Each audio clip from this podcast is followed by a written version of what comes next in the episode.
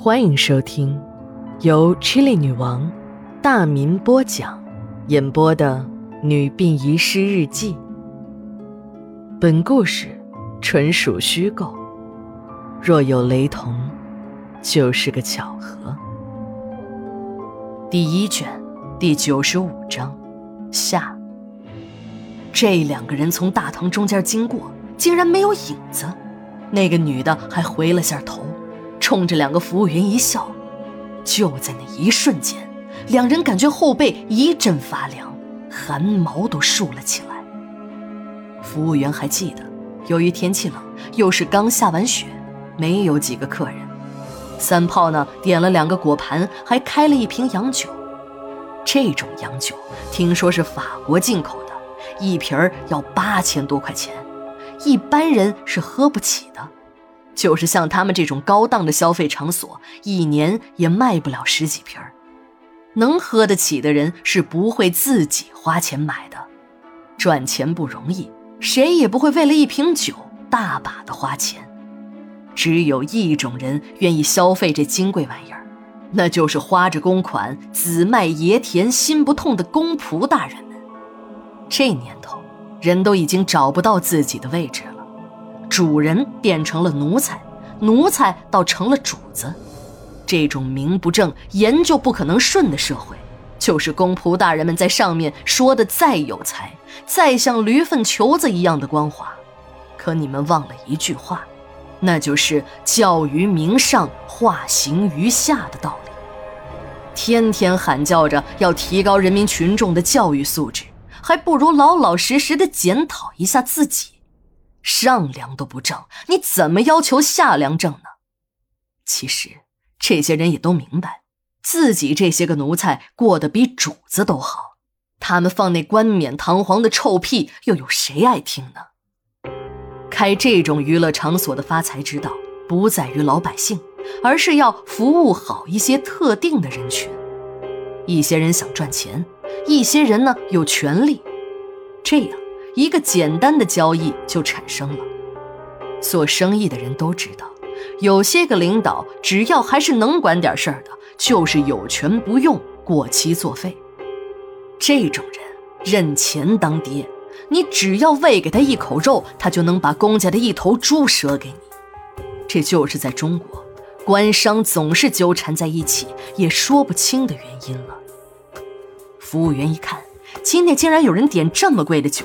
有点犹豫，三炮好像看出了他们的心思，就说：“我知道，先付账，你们的规矩嘛。”说着，从包中掏出了一点崭新的钞票，来，这是一万块，剩下的就算你们的小费了。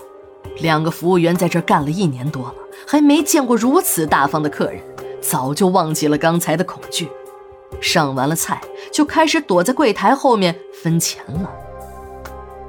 早上七点多了，两个客人还没有出来，一点动静也没有。收了人家的小费，在交班之前呢，不进去看看，总感觉过意不去。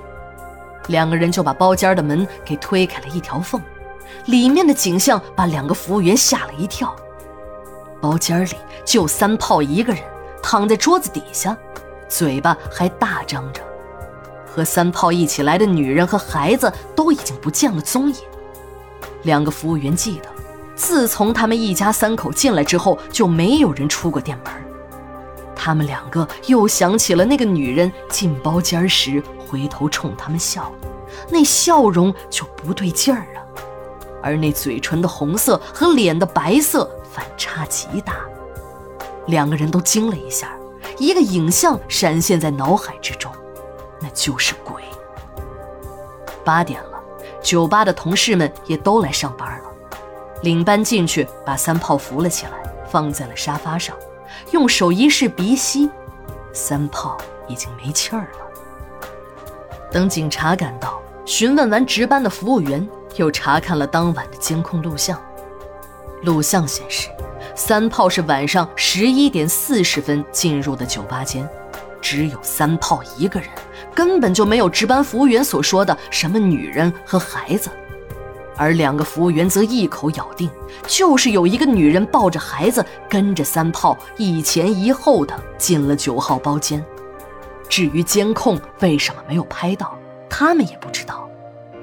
警察拿出了一大叠照片，让两个服务员辨认。